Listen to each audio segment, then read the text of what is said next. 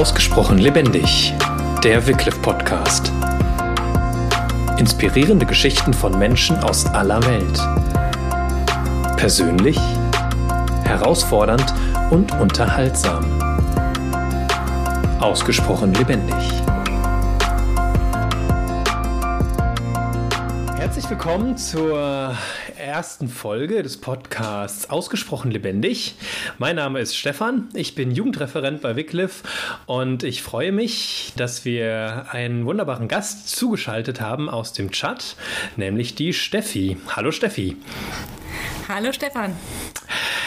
Steffi, ähm, wir hören ab und an mal einen Hund im Hintergrund bellen. Vielleicht magst du mal kurz erzählen, was es mit diesem Hund auf sich hat. Genau, das ist der Hund, der zu meinem Haus gehört, also die Hündin von mir und meine, meiner Mitbewohnerin. Und sie hat, diese Hündin hat ein sehr ausgeprägtes ähm, Pflichtbewusstsein als Wachhündin. Und sie hört eben immer, was auf der anderen Seite der Mauer vor sich geht. Und unser Haus ist so angelegt, dass unser Teil des Geländes schon auf mehrere Innenhöfe verteilt ist. Und der Rest des Geländes sind eben noch mehr Innenhöfe, in denen verschiedene Menschen sich aufhalten. Also das Leben spielt sich hier viel draußen ab. Das heißt, direkt auf der anderen Seite unserer Mauer und quasi unserer Wohnungstür sitzen jetzt gerade unsere Nachbarn und unterhalten sich. Und das findet unsere Hündin manchmal nicht so gut. Ja. Wie heißt die Hündin? Ah, da hören wir sie. genau. Gibt gerade selbst ihren Beitrag. Sie heißt Olive. Olive, okay, ja, das hat man direkt auch rausgehört, wie sie sich vorgestellt hat. Das ist super. Es ist cool, dass wir jetzt schon mal Olive kennengelernt haben. Ähm, aber wir wollen dich natürlich jetzt auch noch mal ein bisschen kennenlernen, Steffi. Erzähl mal ein bisschen was über dich. Ähm, wer bist du? Wo bist du gerade außer im Chat? Und warum bist du überhaupt auch da? Ja, also ich bin Steffi, ich komme aus Deutschland, aus dem schönen Mittelhessen, im Dreiländereck äh, Hessen, Nordrhein-Westfalen, Rheinland-Pfalz. Und ähm, bin seit 2009 bei Wycliffe und seit 2011 im Chat. Und hier arbeite ich mit einem Bibelübersetzungsteam. Das sind drei Übersetzer, die Bibeltexte in ihre Muttersprache übersetzen. Und meine Aufgabe ist es, Ihnen beim Verstehen dieser Texte zu helfen. Ich bin Theologin und ähm, ich kann Ihnen dann eben, wo sie, Ihnen das Hintergrundwissen fehlt oder wo Sie bestimmte Details nicht so gut verstehen, kann ich Ihnen dabei weiterhelfen. Wie ist dazu gekommen, dass du bei Wycliffe gelandet bist? Du sagst, du bist seit 2009 bei Wycliffe. Ähm, warum ausgerechnet Wycliffe? Das hat ziemlich früh angefangen. Und zwar hatte ich mit 15 so eine Phase, wo ich überlegt habe, wo meine Begabungen sind und wie ich die für Gott einsetzen kann. Und ähm, ich wusste damals noch nicht viel von Arbeit in anderen Kulturen oder anderen Ländern. Und ich hatte Freundinnen, die waren zum Beispiel deutlich musikalischer als ich oder konnten in irgendwelchen Anspielen in Jugendgottesdiensten mitmachen oder so. Und ich habe nur so gedacht, ja gut, ich bin in der Schule halt ganz gut in Sprachen, Deutsch, Englisch, Französisch, das liegt mir irgendwie, aber damit kann ich ja nichts anfangen. Und in genau dieser Zeit habe ich eine christliche Zeitschrift gelesen, in der ein ganz kurzer Artikel war von Wycliffe über die Arbeit von Wycliffe, über Bibelübersetzung. Und das hat mich damals sehr gepackt und ich dachte, oh, ich habe den Eindruck, das sollte ich vielleicht machen. Ich hatte aber auch richtig viel Angst und dachte, oh nein, ich will nicht in den Urwald. Was ich im Nachhinein immer ganz lustig finde, weil ich jetzt praktisch in der Wüste bin und nicht im Urlaub, Urwald. Ähm, aber ja, ich habe dann eben, also hatte irgendwie dieses Interesse oder diesen Eindruck, das könnte mein Platz sein und gleichzeitig war ich auch ängstlich und zurückhaltend und dachte so, ach nee, in einem anderen Land und so weit weg und in einem Entwicklungsland, wo vieles anders ist, als wir es so in Deutschland gewöhnt sind und so. Aber ich habe dann den Kontakt aufgenommen zu Wycliffe, damals noch per Brief also Internet gab es zwar schon, aber noch nicht in jedem Haushalt und noch nicht so ausgeprägt wie jetzt. Und dann habe ich mir Infomaterial zuschicken lassen, habe mal an den Infotagen teilgenommen, die es bis heute zweimal im Jahr gibt, wo man sich eben über die Arbeit von Wycliffe informieren kann. Und mit der Zeit hat sich das eben bestätigt, dass ich meinen Platz bei Wycliffe sehen könnte. Und äh, das war auch meine Motivation, dann Theologie zu studieren, um mich eben auf die Arbeit in der Bibel Bibelübersetzung gut vorzubereiten. Wie ging es dann weiter? Du hast gesagt, du hast dann Theologie studiert, aber wahrscheinlich war es dann ja noch mal ein äh, Stück, bis du dann das erste Mal ins Flugzeug in den Chat gestiegen bist, oder? Ja, also ich habe im Studium schon Praktika gemacht und eines davon war bei einer Familie aus Deutschland, die in Äthiopien gearbeitet hat mit Wycliffe. Und das hat mir unter anderem sehr geholfen, mir das vorzustellen, wie das wirklich ist, in einem Entwicklungsland zu arbeiten, und auch mit einer ganz bestimmten Persönlichkeit, wenn man nicht so sehr der ähm, totale Pionier ist. Und dann zu merken, nein, man kann auch ganz normal sein und ähm, oder was ich halt so normal nenne jetzt im Vergleich zu den Abenteuerlustigen. Ähm, und ja, introvertiert und gerne lesen und was weiß ich. Und trotzdem ja, eine gute Arbeit machen und sich in einer anderen Kultur einfinden. Und das muss nicht immer so dramatisch und äh, extrem sein, wie ich es mir vielleicht vorgestellt habe. Vielleicht willst du einfach ein bisschen beschreiben, wie so dein Alltag in Anführungszeichen aussieht, wenn es überhaupt sowas gibt. Ja, wie sieht so deine Aufgaben eigentlich täglich auch so aus? Ähm, was machst du, wenn du morgens aufstehst und wie geht der Tag dann so weiter? Gerade vielleicht auch so im Hinblick darauf, dass du sagst, du bist eben nicht so die Extrovertierte. Ja, also ich äh, stehe deutlich später auf als der tschadische Durchschnitt. Die Leute hier sind oft irgendwie schon vor Morgengrauen oder so auf dem Bein. Wir sind relativ nah am Äquator, also es ist das ganze Jahr über so, dass es so um ungefähr ja ungefähr 18 Uhr dunkel wird und so zwischen fünf, halb sechs morgens wird es hell. Wobei das Hellwerden kriege ich eben nicht mit, weil ich da noch nicht wach bin. Ja, die meisten Menschen hier sind dann eben schon noch schon auf den Beinen und ich stehe dann irgendwann auch auf, so dass ich um kurz nach acht im Büro sein kann. Also wir haben das Büro unserer Partnerorganisation hier nebenan, 200 Meter die Straße runter. Die, die hier im Umkreis dieser Stadt äh, zu Hause sind, die kommen ins Büro, um hier zu arbeiten. Unter anderem eben auch mein Team. Ja, und dann ähm, von 8 bis 1 ungefähr ist Bürozeit und dreimal die Woche kommen die Übersetzer. Zweimal die Woche habe ich andere Arbeiten zu tun, entweder für den Vorstandsvorsitz von unserer Organisation hier vor Ort, wo ich ähm, vor knapp zwei Jahren zur Vorstandsvorsitzenden gewählt wurde. Da gibt es im Moment relativ viel zu tun. Oder ich arbeite eben Sachen nach, die ich mit dem Übersetzerteam gemacht habe oder bereite wieder Sachen vor für das Übersetzerteam. Und dann ähm, ist Mittagspause, die ist hier auch wirklich wichtig, weil es eben ziemlich heiß ist und man nicht so viel Energie hat. Und nach der Mittagspause setze ich mich dann entweder nochmal an den Computer, je nachdem, was zu tun ist, oder ich gehe raus und besuche Freundinnen zu Hause. Genau, trinke Tee mit ihnen oder bleib auch zum Abendessen, je nachdem. Und dann komme ich irgendwann nach Hause und gehe für jemanden, der spät aufsteht, relativ früh ins Bett. Aber das klingt so, als ob du tatsächlich einfach auch noch ein ganz normales Leben führst. Also wenn du sagst, du triffst dich mit Freundinnen, trinkst mit ihnen Tee oder was auch immer. Wie führt man Freundschaften auf interkultureller Basis? Wichtig ist hier vor allem, dass man einfach da ist. Also das ist immer wieder mein Eindruck und ähm, dass man einfach Zeit miteinander verbringt viele meiner Freundinnen, da ist jeder Tag ungefähr gleich. Die haben auch die Zeit, auf Besuche zu gehen und so. Und dass ich das nicht immer so kann, das können die akzeptieren, weil sie halt wissen, ich habe eine Arbeit. Aber es ist schon ein bisschen anders. Und ich versuche dann zumindest, wenn ich oft keine oder längere Zeit keine Gelegenheit hatte, sie zu besuchen, dass ich sie wenigstens anrufe, um zu grüßen. Und das kann dann auch ganz kurz sein, so Hallo, wie geht's? Mir geht's gut, schönen Abend noch, tschüss. Es geht eben darum, Zeit miteinander zu verbringen, zu zeigen, dass man aneinander denkt. Und klar, es gibt einfach große Unterschiede mit einer Freundin. Da ist es wirklich so, dass wir uns nicht so sehr viel zu sagen haben, dass wir wirklich einfach nur zusammensitzen. Und das reicht dann aber hoffentlich auch. Und dann meine andere Freundin, die ist in einem Nachbarland groß geworden, ähm, hat, hat dann in einem anderen Nachbarland lange gelebt, auch noch als Erwachsene, hat eine ganz andere, äh, einen ganz anderen Lebenshorizont. Also sie war in einer, in einer Großstadt, hatte eine Wohnung mit fließendem Wasser und Waschmaschine und hat im Supermarkt ihre Einkäufe erledigt. was für die Frauen hier in der Stadt, die immer hier waren, also können die sich gar nicht so richtig vorstellen, was das heißt oder, oder was ein Supermarkt ist oder was eine Waschmaschine ist oder so.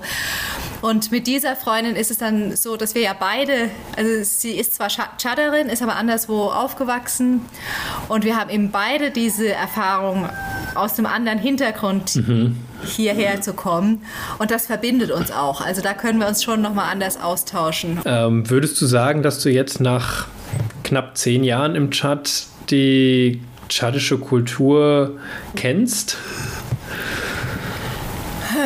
Ja, teilweise. Also es ist auch so, dass, dass der Tschad auch in sich als Land ziemlich vielfältig ist.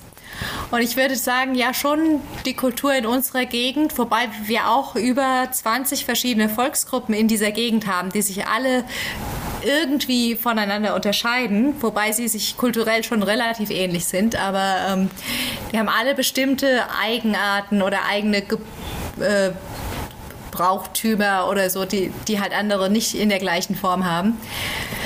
Aber es ist auch immer noch so, dass ich sage oder dass ich halt einfach Ansprechpartner habe innerhalb der Kultur, gerade so unsere Partner im Büro, die eben selber die Erfahrung haben, dass sie mit uns ausländischen Kolleginnen und Kollegen zusammenarbeiten, auch schon seit vielen Jahren. Und die, Übung darin haben, ihre Kultur zu erklären. Ähm, das hilft wirklich, dass ich bei manchen Themen dann auch wirklich zu Kollegen gehe und frage, hier, mir ist das und das passiert, wie soll ich darauf reagieren?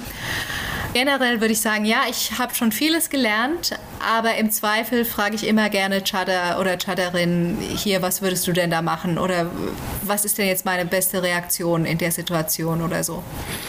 Ja. Hast du da mal ein äh, konkretes Beispiel, wo dir das äh, sehr weitergeholfen hat?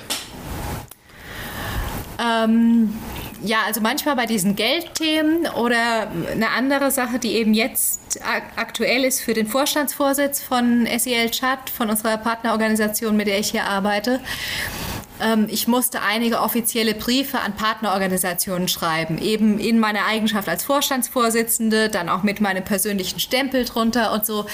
Und diese Dinge können hier sehr, sehr förmlich sein. Also man denkt manchmal, Bürokratie ist was Deutsches und in Afrika gibt es das nicht.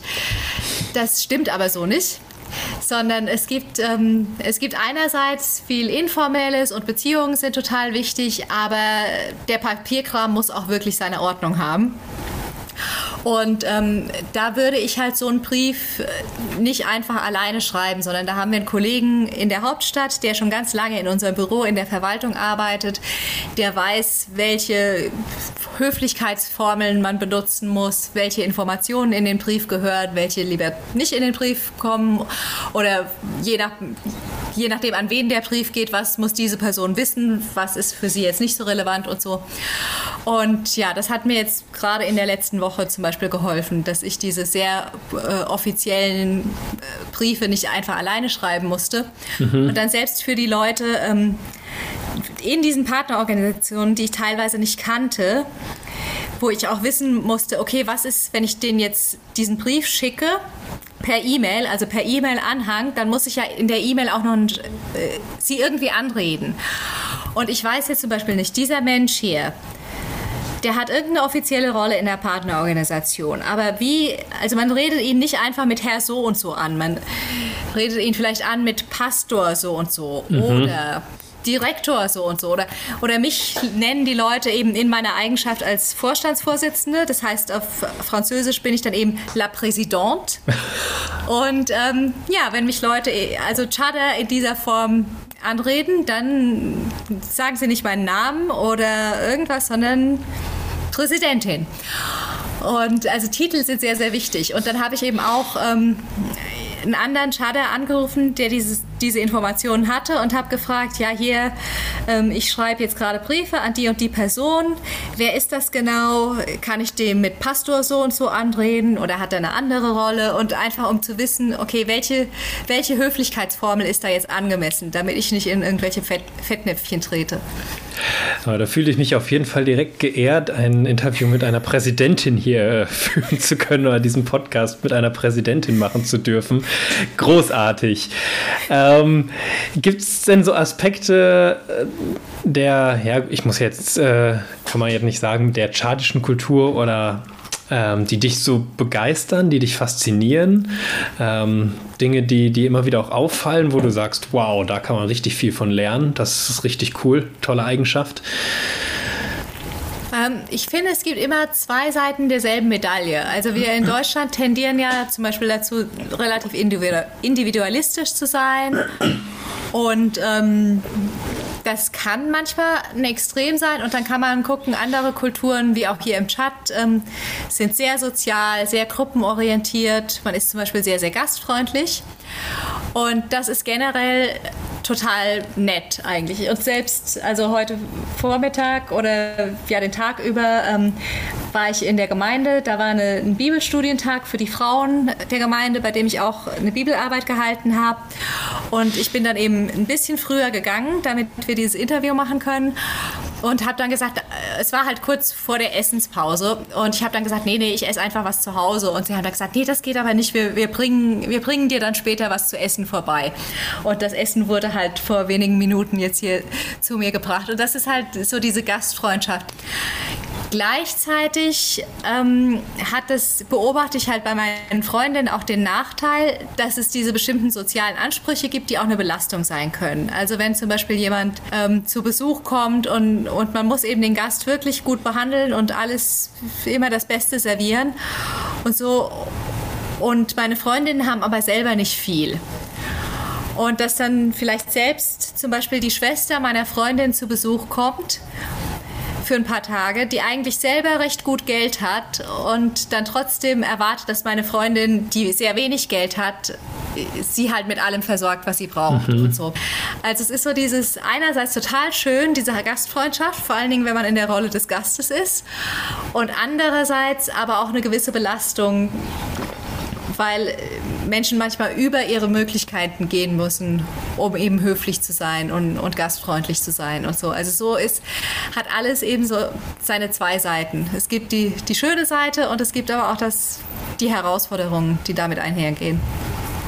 Kriegst du das dann selber auch mit, wenn du Gastgeberin bist, diese Erwartungen erfüllen zu müssen, dass sich das ein Stück weit unter Druck setzt, obwohl du vielleicht noch ganz viel anderes eigentlich zu tun hättest, aber dann jetzt ein riesengroßes Menü nochmal irgendwie zaubern musst und alles schön herrichten und eben deinen Gästen auf jeden Fall das Beste zu bieten?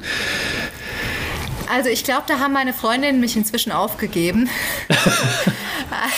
also ein großes Menü erwarten sie von mir sowieso nicht. Ich, und die andere Sache ist halt, ähm, eine Charterin hat auch nicht alles zu Hause. Also es ist zum Beispiel normal, dass du, ähm, wenn eine Freundin zu Besuch kommt, dann servierst du halt Tee zum Beispiel. Mhm. Was meine charterischen Freundinnen aber haben, sind eine große Anzahl von Kindern, die sie einfach mal schnell zum nächsten Laden die, um die Ecke schicken können und sagen können, hier kauf mal Tee und Zucker. Das habe ich jetzt nicht und ich bin alleine zu Hause. Wenn ich Besuch kriege, dann ähm, gibt es eben das, was da ist.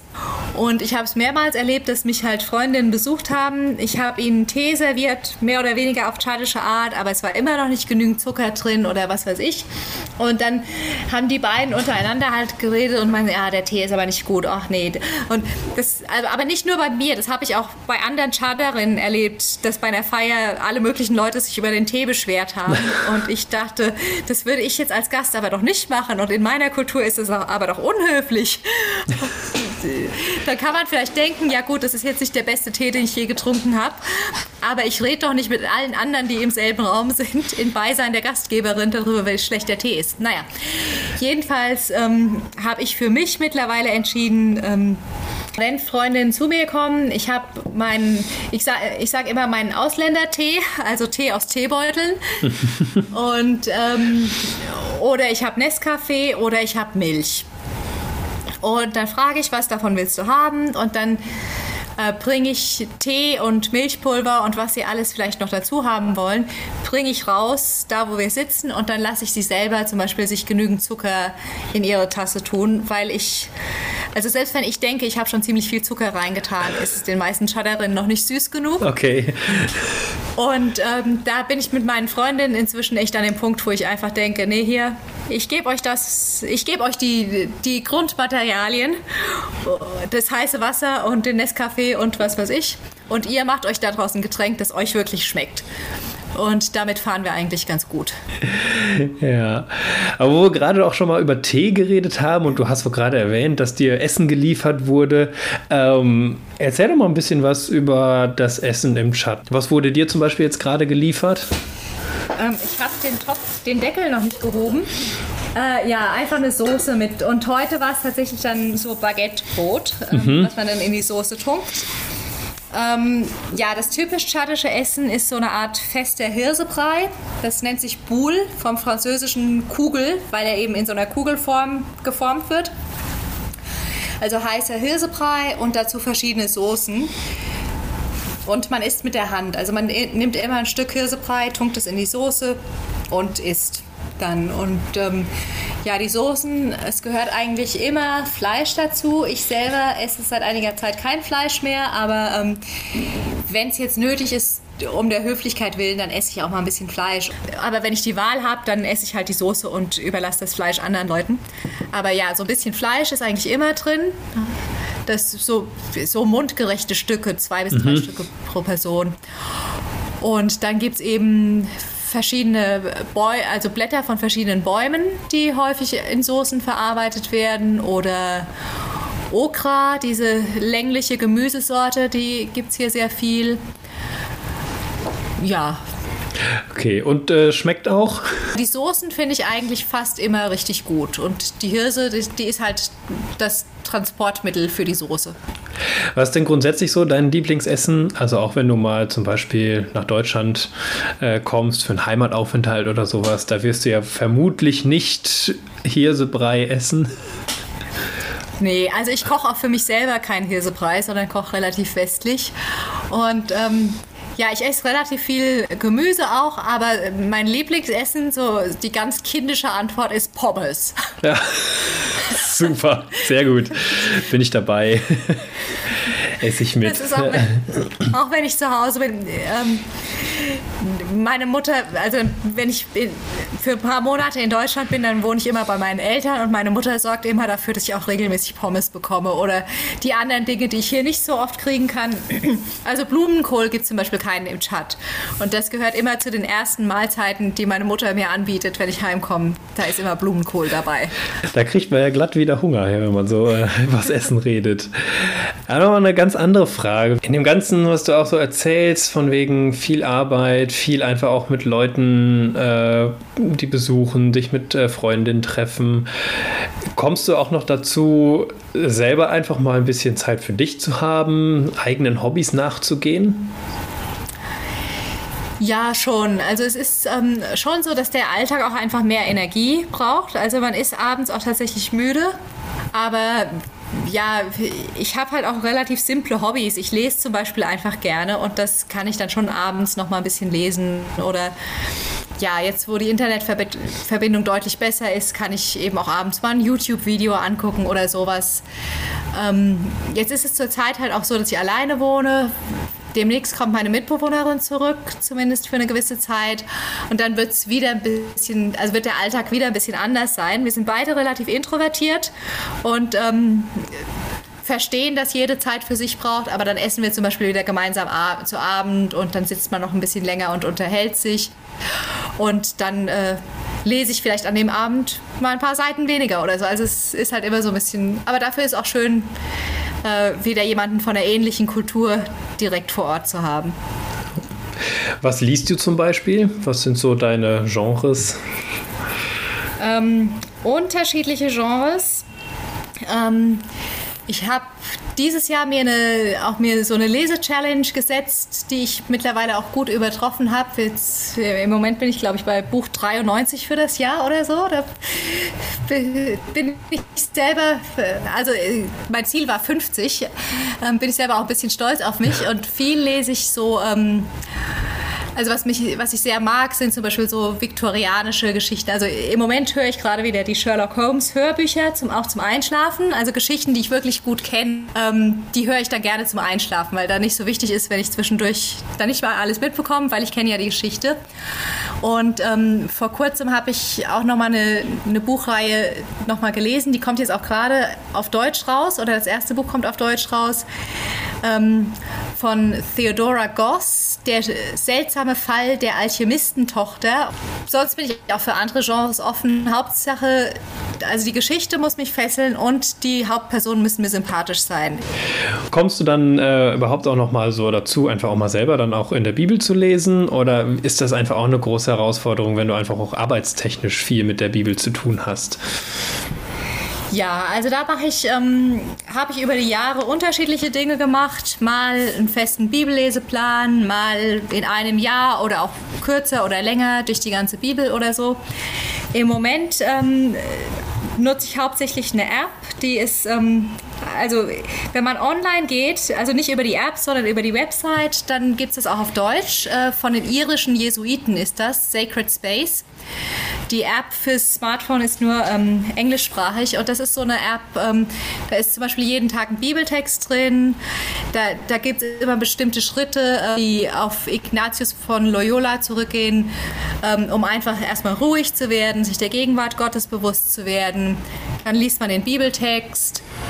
Ähm, dann gibt es noch ein paar Gedanken zu dem Bibeltext. Dann kann man mit Gott über das reden, was in dem Bibeltext vorkam und so. Und das ist im Moment das, was ich äh, jeden Morgen mache. Ähm, was ich auch in den letzten Jahren wieder mehr entdeckt habe, sind so liturgische Formen, weil das in der Gemeinde hier vor Ort einfach nicht vorkommt. Also ähm, in den protestantischen Gemeinden im Chat gibt es relativ wenig so von Kirchenjahr oder so. Also das Advent ist im Moment, das weiß niemand. Also in der katholischen Kirche wissen sie das. Ähm, Weihnachten wird groß gefeiert, aber Advent jetzt als Vorweihnachtszeit oder so nicht. Ja, für mich persönlich, also mir persönlich fehlt dann eben was. Ähm, ich merke, dass mich liturgische Formen schon ansprechen. Und dann habe ich äh, zum Beispiel auch Gebetsbücher, wo man ähm, zwar feste Gebete hat, aber auch vieles eben auf die Psalmen zum Beispiel zurückgeht und wo, wo, man morgens, mittags, abends einen Psalm liest und dann vielleicht noch einen anderen Bibeltext aus einem anderen Teil der Bibel oder so. Und das, ähm, das mache ich auch seit ein paar Monaten wieder relativ regelmäßig. Es klingt sehr spannend, dass du äh, einerseits davon erzählst, dass deine besten Freundinnen äh, Muslimen sind und gleichzeitig halt sehr viel einfach, du bist in der Gemeinde, du sprichst von den äh, Kirchen im Chat. Ähm, das scheint ja ein äh, sehr buntes religiöses Potpourri sozusagen zu sein. Ähm, wie Erlebst mhm. du da das Zusammenleben der verschiedenen Religionen im Chat? Wie funktioniert das gut oder funktioniert das überhaupt gut? Ich würde sagen, grundsätzlich funktioniert es schon relativ gut. Ähm, das ist auch was, was äh, politisch immer wieder gefördert wird, das friedliche Zusammenleben der Religionen. Und ähm, auch vor einigen Monaten, als es, ähm, als es nicht so klar war, wie es nach dem Tod des Präsidenten weitergeht. Ähm, das war auch in den deutschen Nachrichten, dass der Präsident eben äh, relativ überraschend gestorben ist. Und ähm, da wurden zum Beispiel von verschiedenen Religionen Friedensgebete angeboten. Und es war dann, jeder war, also die Muslime waren in ihrer Moschee, ich weiß nicht, ob die protestantischen und katholischen Christen zusammengebetet haben oder ob die auch jeweils in ihren Kirchen waren. Aber es war jedenfalls eine gemeinsame Initiative. Ohne dass es jetzt auf einmal hieß, ja, wir, wir beten alle das Gleiche, aber wir haben alle das gleiche Ziel. Wir wollen alle, dass Gott unser Land beschützt. Und deswegen sagen wir an diesem einen Tag in dieser Stadt, ähm, ist an jedem, in jedem Gotteshaus sozusagen Friedensgebet.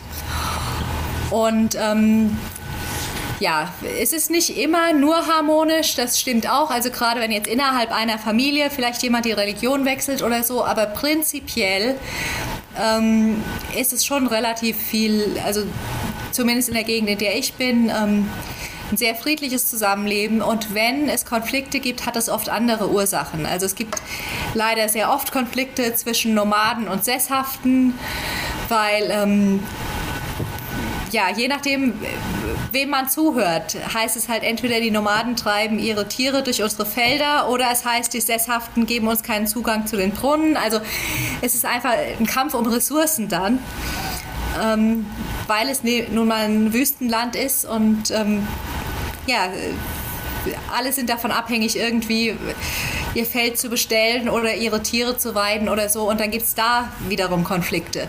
Aber das hat dann nichts mit religiösen Unterschieden zu tun.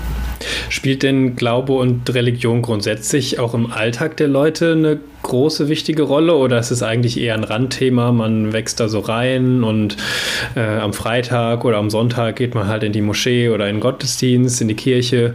Äh, aber ansonsten sind die Themen eigentlich andere oder wie kann man sich das vorstellen?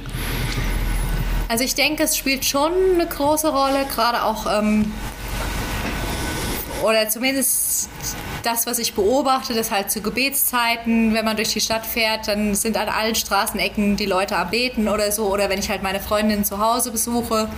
Wobei es da auch einen Unterschied gibt. Also manche Freundinnen beten eben wirklich zu jeder Gebetszeit und bei anderen beobachte ich, ach nee, die ja, beten jetzt gerade nicht. Also äh, es gibt dann unterschiedliche Ausformungen oder ähm, unterschiedlich stark ausgeprägte Frömmigkeit. Ähm, und auch in den christlichen Familien gibt es auch einige, die zum Beispiel regelmäßig eine Familienandacht zu Hause machen oder so. Das ist wahrscheinlich je nach Familie auch sehr unterschiedlich. Ähm, aber ja, es spielt auf jeden Fall eine Rolle. Aber wie überall ähm, also dadurch, dass es so eine große Rolle spielt gesellschaftlich, ist es vielleicht so wie in Deutschland noch vor, weiß nicht, 100 Jahren oder so, wo Religion auch eine größere Rolle gespielt hat. Alle gingen irgendwie in die Kirche, ohne dass das jetzt bei jedem zur, zur selben Intensität oder zur selben persönlichen Glaubensüberzeugung mhm. geführt hat oder so. Also ich denke, so ähnlich ist es hier auch. Steffi, vielen Dank. Wir könnten wahrscheinlich jetzt noch stundenlang weiter erzählen über deine Erfahrungen im Chat, über verschiedenste Geschichten, über verschiedene kulturelle Fettnäpfchen, in die du getreten bist. Aber ich würde einfach sagen, wir machen einfach mal einen Punkt. Vielleicht gibt es ja irgendwann noch mal eine zweite Folge mit dir, wo du uns auch noch mal mehr reinnehmen kannst. Und äh, genau, vielen Dank dir und alles Gute dir weiterhin für deine Arbeit im Chat und äh, wie es danach auch weitergeht. Dankeschön. Und genau, wir verabschieden uns dann in dem Sinne auf jeden Fall, sagen Tschüss und bis zum nächsten Mal.